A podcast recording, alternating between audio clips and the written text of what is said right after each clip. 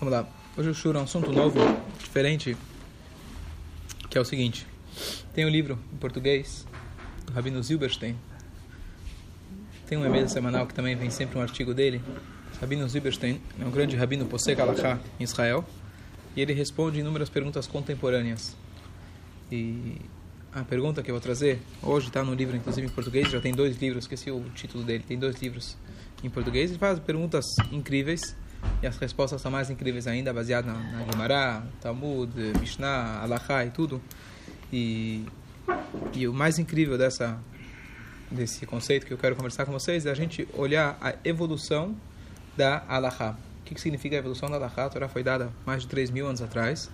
E as pessoas muitas vezes falam, olha, está tá na hora de modernizar, está na hora de trocar um pouquinho, isso aqui era muito antigo. E a gente tem que entender o conceito que existe uma diferença básica que é trazida no Yom Yom, a diferença entre a lei humana e a lei divina. Todas as leis humanas, na verdade, elas partem do princípio de que elas vêm resolver problemas, situações aqui. E os nossos problemas, nossas situações, elas estão sempre mudando. Então, pega agora, por exemplo, a reforma da Previdência. Por que você precisa fazer uma reforma na Previdência? Porque acabou o Se, dinheiro. porque acabou o dinheiro, então mudou uma situação. E a outra é que as pessoas estão tendo mais longevidade. As pessoas estão vivendo muito mais do que Sim. antigamente. Então, o que média- funcionou há 50 anos atrás, digamos que funcionou bem, hoje já não funciona melhor. Então, o que, que você faz? Você vai votar para uma mudança da lei. Muita gente, com essa mesma ótica, vai falar: bom, antigamente não misturar carne com leite dava dor de barriga.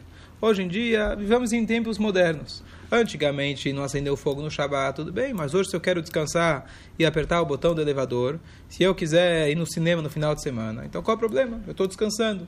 Na época de Moshe, tudo bem, não podia trabalhar, não podia acender fogo. Então o problema está uma questão essencial.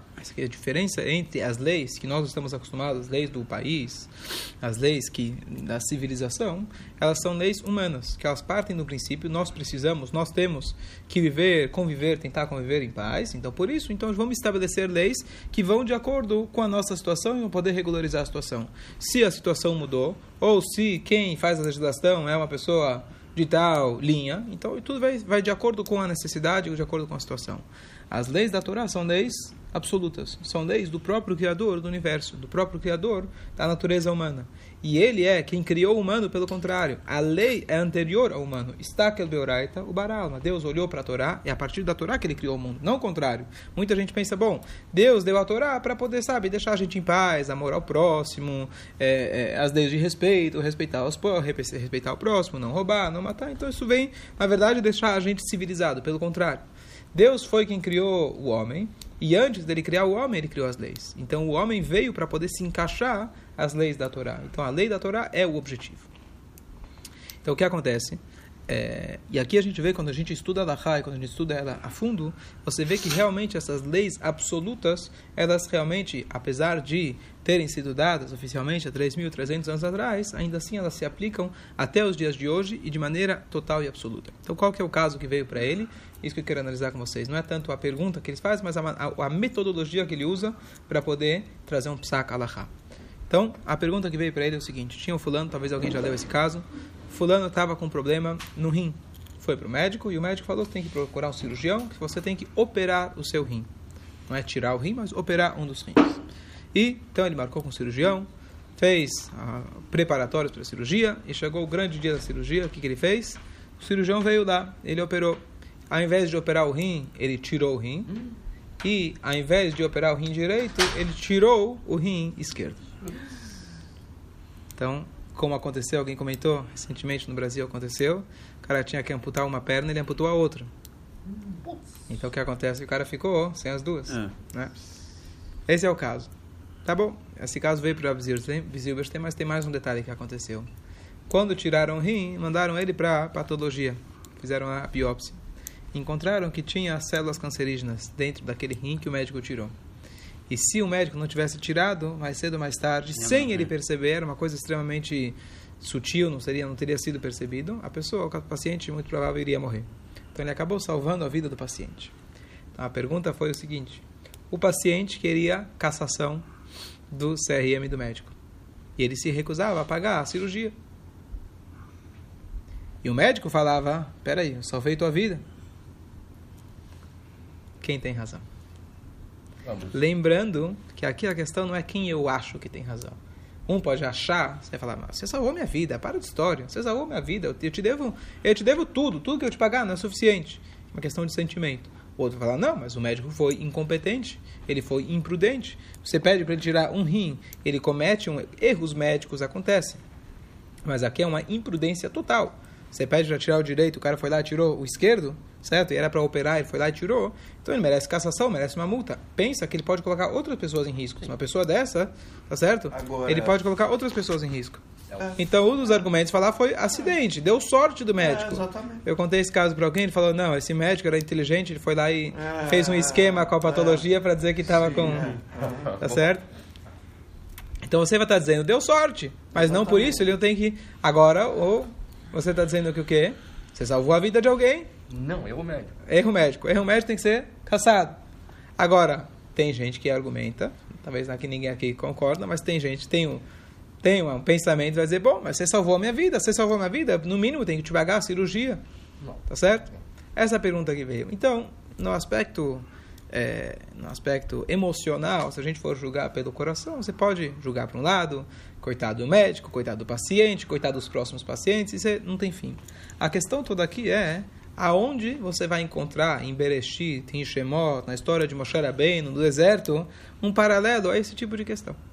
Isso que a gente precisa achar. Porque ficou o direito ainda. Hã? Não tinha que operar o direito? Cadê o problema do direito? Também, ainda, ainda ia ter que operar o direito. Operar, não tirar. Ia ter que operar o direito. Então a pergunta é com que tipo de paralelo, onde você vai achar um paralelo a isso na Torá?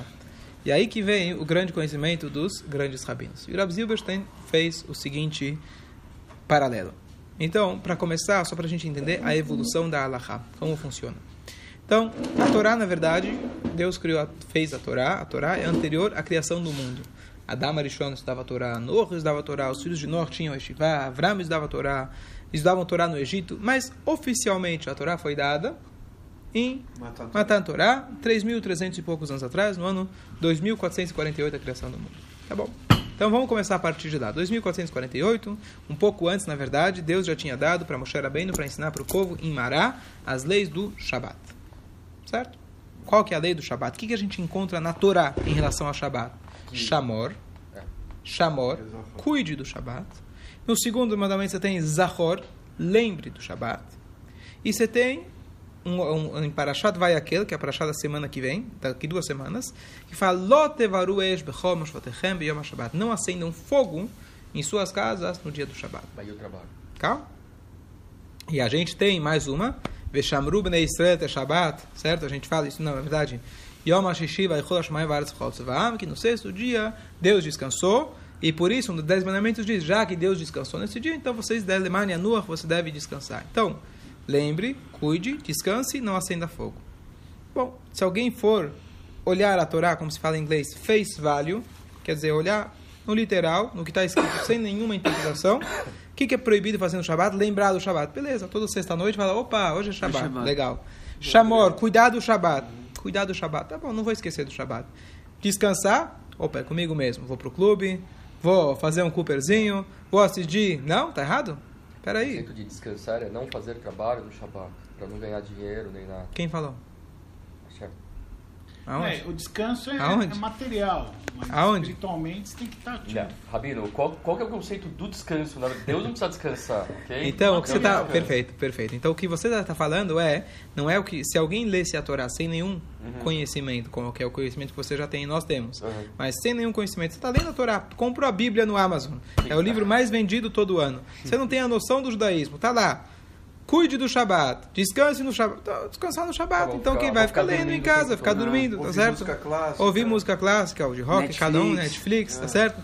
Cada um, cada um da maneira que ele encara o descanso, tá Lógico. certo?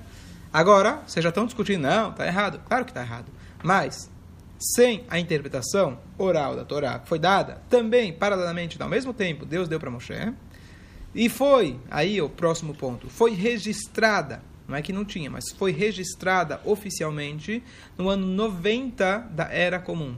Então a gente está falando de 3.300 anos atrás para agora, ano 90 da Era Comum, quase dois, quase, quase pouco menos de dois mil anos atrás, tá certo? Então uma evolução. Como registrar? Rabbeinu Akadosh escreveu a Mishnah. A Torá oral. Ah. Rabi Nassi, ele registrou, já tinha, mas ele registrou. Então aqui a gente tem uma evolução de mil anos, entre o registro, não que não tinha. E o que acontece na Mishnah? Então a Mishnah fala pra gente o seguinte: o, qual é a definição de trabalho no Shabat? Então a Mishnah, na Torá oral, fala pra gente o seguinte: existe a metodologia de você interpretar a Torá escrita. A gente fala todo dia de manhã. Passa um, copo de água, por favor. Antes do caminho.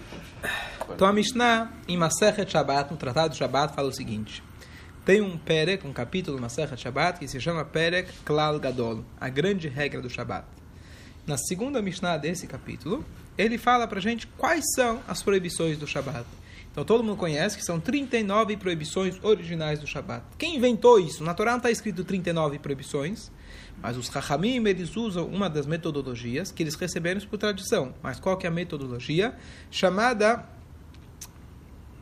justaposição. Justaposição em português significa que se eu tenho isso, o copo ao lado da xícara na Torá, se a Torá colocou A ao lado de B, não é por acaso. Se lá, se A está ao lado de B, quer dizer que o B tem alguma coisa a ver com A e que o A tem alguma coisa a ver com B. Nada é por acaso.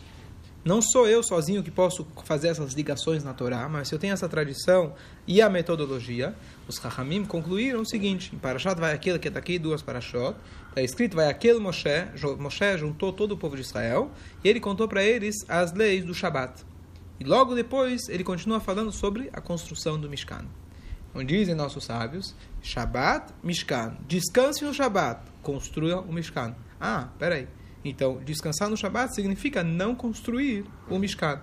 E eles resumiram todos os tipos de trabalho que haviam na construção do Mishkan.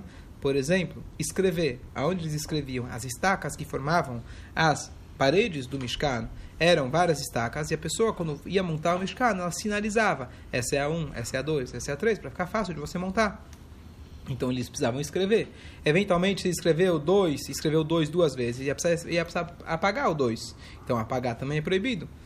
E assim por diante. Construir é proibido. Acender fogo, que eles faziam para fazer as especiarias, para fazer as tintas, é proibido. Você tecelar, você cozinhar e assim por diante.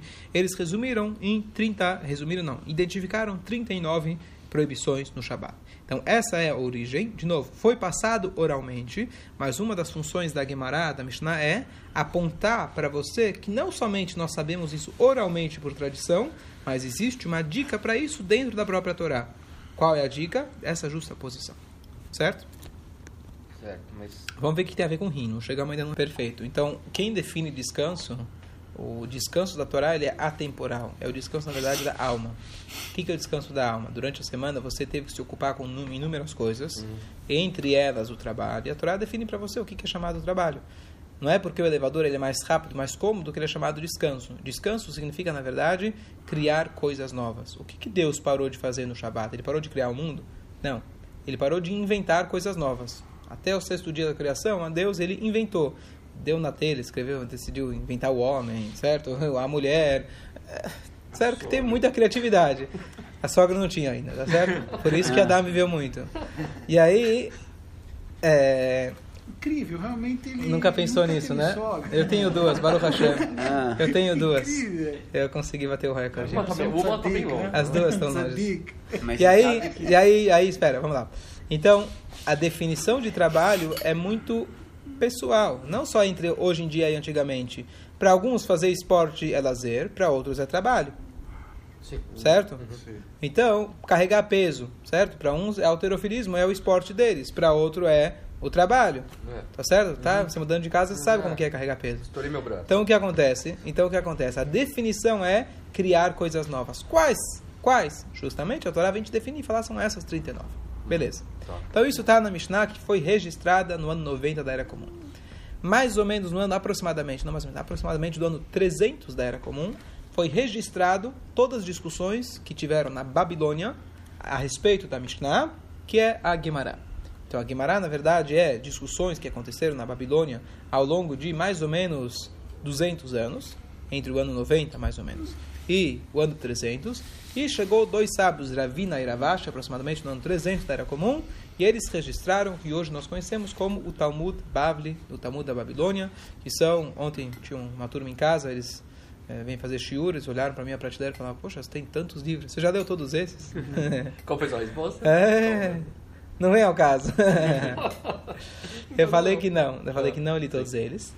Mas é, eu posso dizer que se você abrir, qual, não sei se qualquer, mas a maioria das páginas do Talmud, se você abrir, falar um conceito, o conceito pelo menos eu conheço.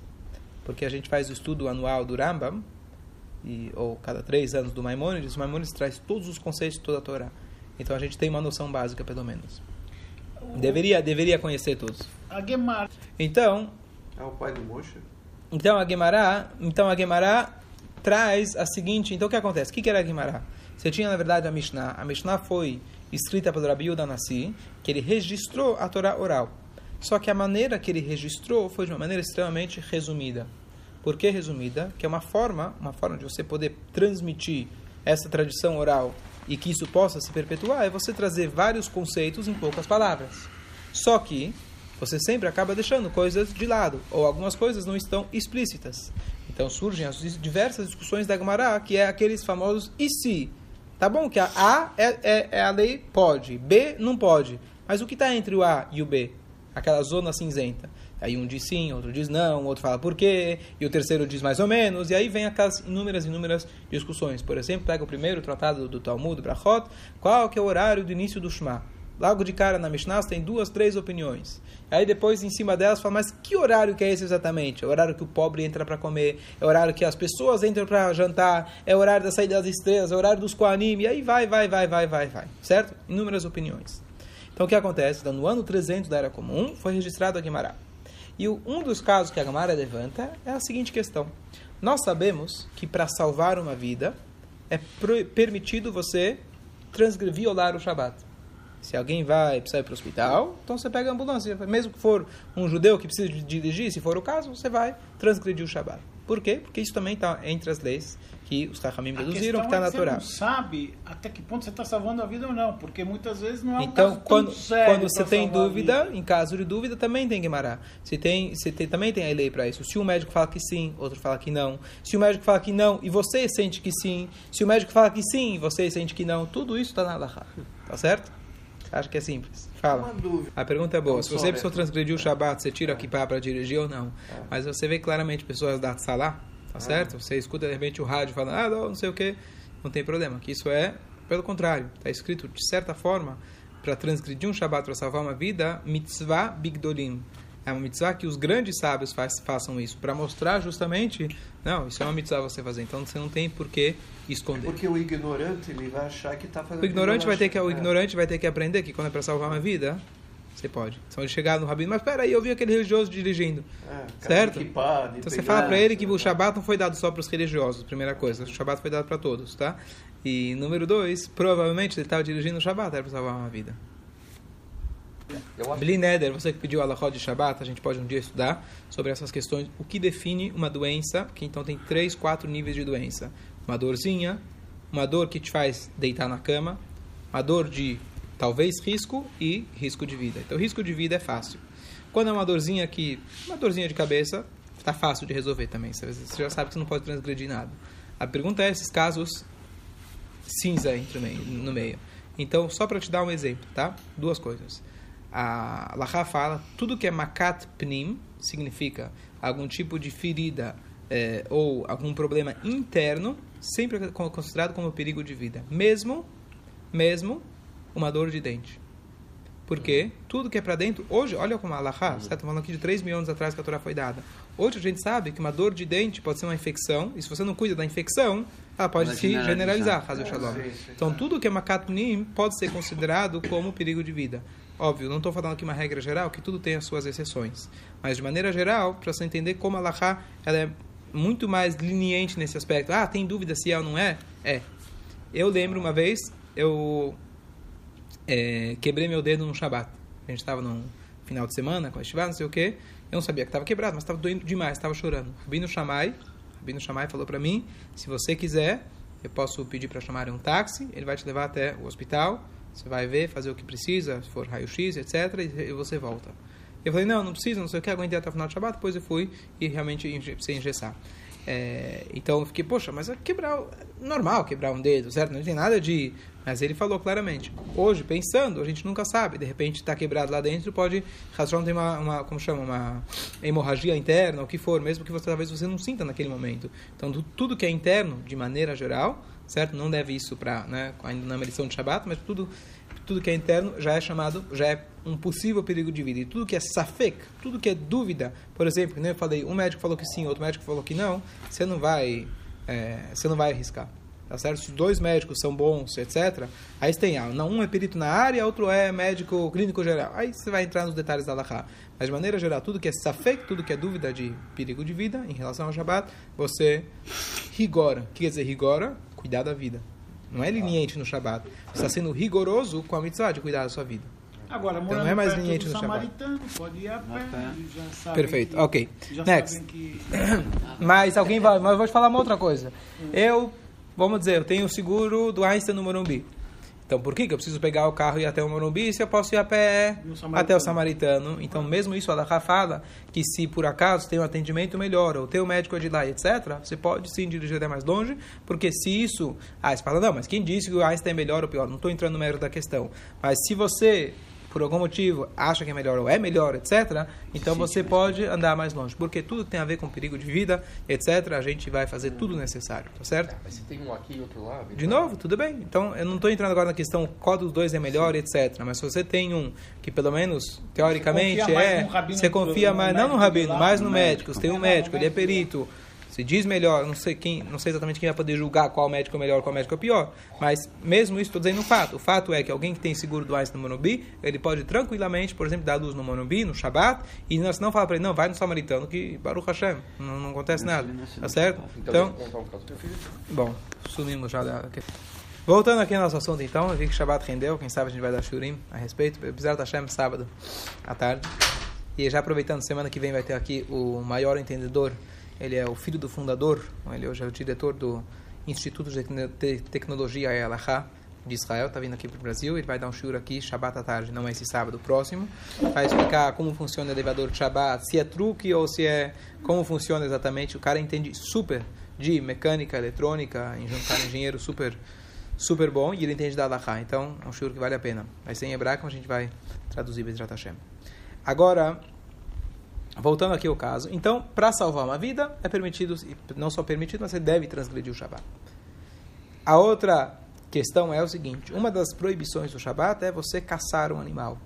Né? Para construir o, Beit o Mishkan, precisavam caçar animais para poder pegar o couro do animal, para poder fazer tinta a partir daquele bicho, etc., para poder tingir as lãs, etc. Então, parte da construção do Beit HaMikdash era necessário você caçar. Então, é proibido pescar no Shabat. Diz a Gemara, a respeito daquela transgressão do Shabat, o que, que acontece se alguém ele vai, joga uma rede no mar e ele pesca? Então, isso é proibido.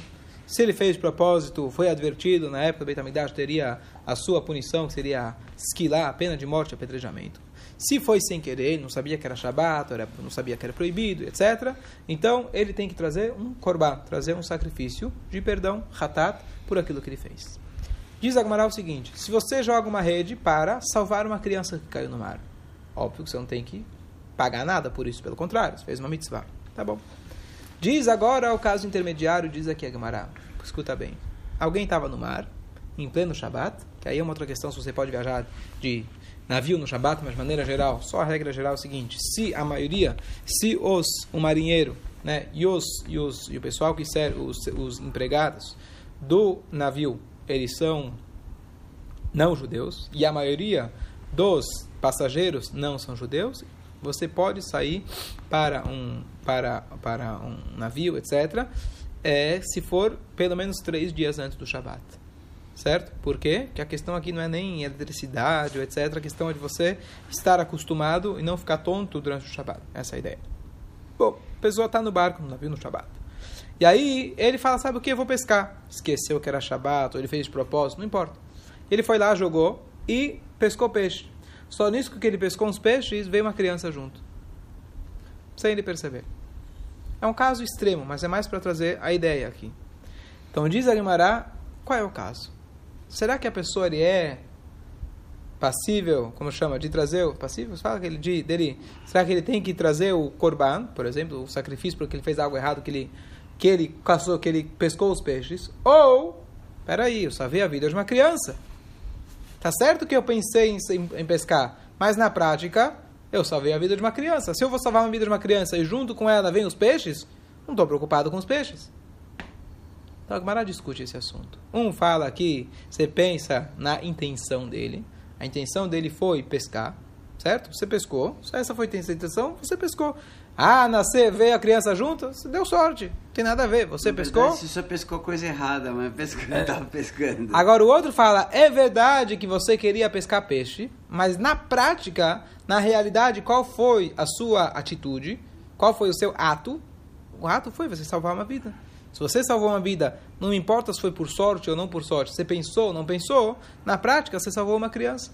É o médico. Hã? É um Ó, médico. Muito bom. Então isso está na Guimará. A discussão, fica a discussão. No ano, no século 13, século 13, você tem o comentarista Rashi, Ran, Ramban, Rambam, os vários comentaristas da Guimará, e eles discutem sobre em cima dessa discussão. Um fala como um, outro fala como outro, qual dos dois tem razão. Mas qual é a essência da discussão? Se você vai atrás do pensamento, da intenção, que naquele caso a intenção era pescar, então ele tem que trazer o hatat, ou você vai atrás da realidade, do resultado final, mesmo que foi contrário ao que ele pensou. No ano 1498, agora da era comum estamos falando, foi registrado um pouquinho antes de descobrir no Brasil, certo?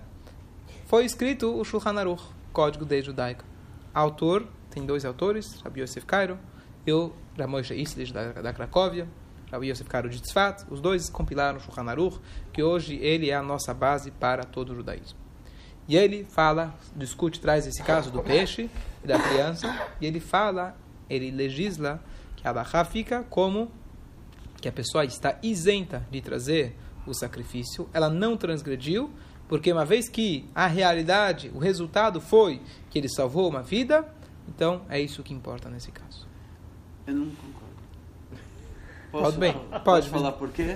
Sim, fala. Tá bom, então eu entendo o teu lado. Por isso que tem um sábio do Talmud que fala exatamente como você disse. Só que tem um outro lado da questão. Você me lembrou, eu, eu sempre leio uma história para as crianças de dormir, tem um- uma coleção de livros, um, um autor israelense, diz ele que as histórias são todas verdades, que ele tem um jornal israelense, as pessoas escrevem as suas histórias e ele republica elas, e ele Sim. sabe. Então tem a tua história de um cara que ele, em resumo, virou ladrão, ele era ladrão de carros, e um belo dia, quando ele roubou um carro, ele encontrou, tinha um bebê dormindo lá dentro. Aconteceu isso agora aqui. Aqui no Brasil? Você não soube? Não? Então eu vou te contar o que aconteceu. É no mesmo? sul, o cara roubou um carro Tinha um bebê? e tinha uma criança dentro. Sério? Ele parou no É orelhão, ligou pra polícia, falou assim: Olha aqui, eu acabei de roubar um carro e tinha uma criança aqui dentro. Tinha um piazinho, piazinho ainda. Ele falou: Tinha um piazinho aqui Tem a dentro. gravação disso? Tem. Tem. Eu quero olhar no E vou te falar um negócio. Você avisa esse cara lá que se um dia eu pegar de novo, ele fizer isso, de novo, eu vou matar ele, você entendeu? o carro tá aqui parado, não sei aonde, assim, assim, assim. Te juro por Deus é? que é uma Eu história sei, real vou- que teve, olhar. saiu no jornal. Eu vou procurar. Legal, muito bom. Porto então, Alegre, né? essa É. história, essa história, então, bom, então se repetiu, mas basicamente o cara acabou fazendo chuva. E a questão que fica na história, O ladrão que não, o ladrão, porque uma vez que ele começou a se incomodar com a criança e tudo, isso fez ele repensar Ah, nos tá. valores dele. Então ele termina a história dizendo, quer dizer, não que eu salvei, não fui eu que salvei a vida da criança, a criança salvou a minha vida. Isso, Isso exatamente. Isso que ele colocou. Mas aí ele ficou, fica bem a questão bem clara assim, ele fala, olha como Deus faz as coisas. Vai, vai saber, a questão que eu não estou afirmando, estou falando o que ele coloca lá. Vai saber que Deus me fez um ladrão. Eu acabou, me, quer dizer, eu tenho meu livre-arbítrio, mas vai saber que essa era a minha missão. E agora que eu completei essa missão, eu posso agora ter uma vida voltada a uma vida né, no civilizada e normal. Por isso- Então, então não estou dizendo, quer dizer, o cara teve, o cara ele vai ter que pagar as contas dele pelo que ele fez de errado. Mas de algum lado, de algum jeito, as- assim Deus fez as coisas. Não pode negar que Deus fez, né? Deus participou, tá certo? Não é que participa, é aquela mesma coisa. Quando você faz uma mitzvah para uma pessoa, na verdade dizem que a gente que tem que agradecer A a, pessoa, perfeito, por exatamente, ter exatamente. oportunidade da gente Vamos lá, ter feito a vamos lá, só concluir aqui o caso. Então, só concluir o caso. Então, voltando aqui ao assunto do médico. Então, o Rav Zilberstein, que vamos dizer, acho que foi do ano 2010, baseado numa lei da Torá que está há 3.300 anos atrás de respeitar o Shabat, que foi registrada no ano 90 da Era Comum na Mishnah, dizendo que quais são as proibições do Shabat. Que no ano 300 da Era Comum a Gemara discute o caso da criança e do peixe. E que no ano, no século, tre- no, no, isso, no, no- isso no ano 300 da Era Comum. No ano 1500 da Era Comum, 1498, foi legislado que a lei é que você vai atrás da, do resultado final. E no ano 2010 certo? Falou Rabbi Zilberstein, numa sabedoria de três, de três milênios, ele falou, então a gente conclui o seguinte, de que a gente tem que olhar o resultado final. No consciente do médico, ele fez algo errado. Se for olhar para a intenção dele, como você falou, a intenção dele, a intenção dele foi tirar o rim errado. Então, por esse aspecto, ele tem tudo a perder. Mas, a fala que a gente tem que olhar o resultado. Então, o resultado final é que ele salvou a vida do paciente. Então, você tem que partir do princípio que ele salvou a vida do paciente. Então, número um, número um, você tem que pagar pela cirurgia. Não uma cirurgia complexa de operar o rim, e sim a, cirurgia que ele fez de fato foi de tirar um rim. Tirar um rim é muito mais fácil do que você abrir o rim, operar, etc. Número um. Agora, nesse caso do peixe, da criança, você não está colocando ninguém em risco. Aqui a gente tem outro ponto que é diferente do caso original, que é, se você deixar o cara, esse médico andando por aí, vai saber o que ele vai fazer com os próximos. Mas, por outro lado, ele salvou uma vida. Então ele disse o seguinte: esse médico tem que receber algum tipo de punição. Ele não fala, tem que se encontrar um tipo de punição. Por exemplo, que seja, eu estou falando, seja afastado por 30 dias. É, que pague uma punição, que pague uma multa, que tenha algum tipo de advertência para que isso nunca mais se repita. Uma prevenção para que não se repita. Mas a gente olha para esse caso com a visão da Torá de que ele salvou a vida de alguém. Você pode discutir, você está falando aqui uma discussão de três milênios. Não é agora que eu vou entrar nesses três milênios Não, de não, não, discussão. eu Só um minuto, só um minuto. Só um minuto. Então, o que eu quero trazer com esse caso não é exatamente o a conclusão alárrica. Essa conclusão alárrica, tenho certeza que se viesse talvez para outro grande rabino, ele poderia achar um outro paralelo de outro assunto, do kasher lá, e ele iria trazer o paralelo, e os dois podiam discutir. O que eu quero trazer aqui, olha como, o que, como funciona a alahá hoje em dia. Sim. Para você chegar e falar que o elevador pode ser usado no Shabat, que ele é feito de tal forma, você precisa ter um conhecimento de 3 mil anos. Conhecer toda a Torá, toda a Mishnah, toda a Gemara, toda a Alahá. É muita coisa para você saber. E ainda, além de tudo, você precisa saber como analisar essa informação. O Google tem toda a informação, mas não, ba- não basta. Você precisa saber como vai traçar esse paralelo. Isso que significa hoje, quando você pergunta o que que é um Rav. Não um rabino. Rabino é uma pessoa exemplo, Professor. ensino, professor, etc. Mas um Rav, posek alahá, que são muito menos do que rabinos, são rabinos poskim alahá, aquele que pode dar, falar a lei, então isso são, tem, muito, tem muito, muito menos. Tem aqueles que são peritos em mikveh, tem aqueles que são peritos em shabat, aquele que é perito no kasher, tem alguns que têm uma noção geral de tudo, tá certo? Leis de tribunal, justiça e etc., problemas monetários, assim por diante. Mas é assim que funciona a metodologia. Então você vai pegar, por exemplo, Rav Ovadia Yosef, que faleceu alguns anos atrás, o rabino-chefe Sfaradi de Israel. Você pega Rav Moshe que faleceu há Estou chutando, precisa ver exatamente, mas- no- nesses nos últimos sei lá, 40 anos, talvez ele faleceu. Ele tem mais de 20 livros de responsa, que são perguntas da atualidade que surgiram para ele. E ele, para poder fazer esse, essa, a- essa alahá, ele, o psak alahá, ele precisava pensar em tudo isso. Aí você tem outros rabinos que discutem, mas essa discussão entre os rabinos não é eu acho que não acho, eu sinto não sinto, não é acho não acho. Cada um deles tem que trazer a prova desde a da Torá, do Talmud e assim por diante. Então, o nível de profundidade de entendimento e conhecimento é uma coisa fora do comum. E o que aqui eu queria trazer para a gente entender como a Torá é verdade. Como Entendo. aqui a lei da Torá ela é perpétua.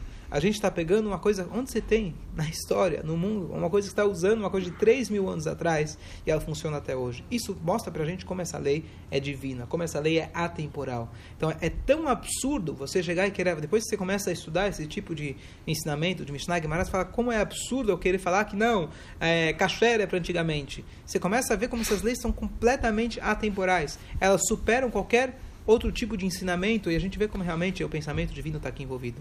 Então, a ideia de Shura Shó, a gente poder apreciar um pouco melhor o que, que é a Torá, o que, que é a Allahá.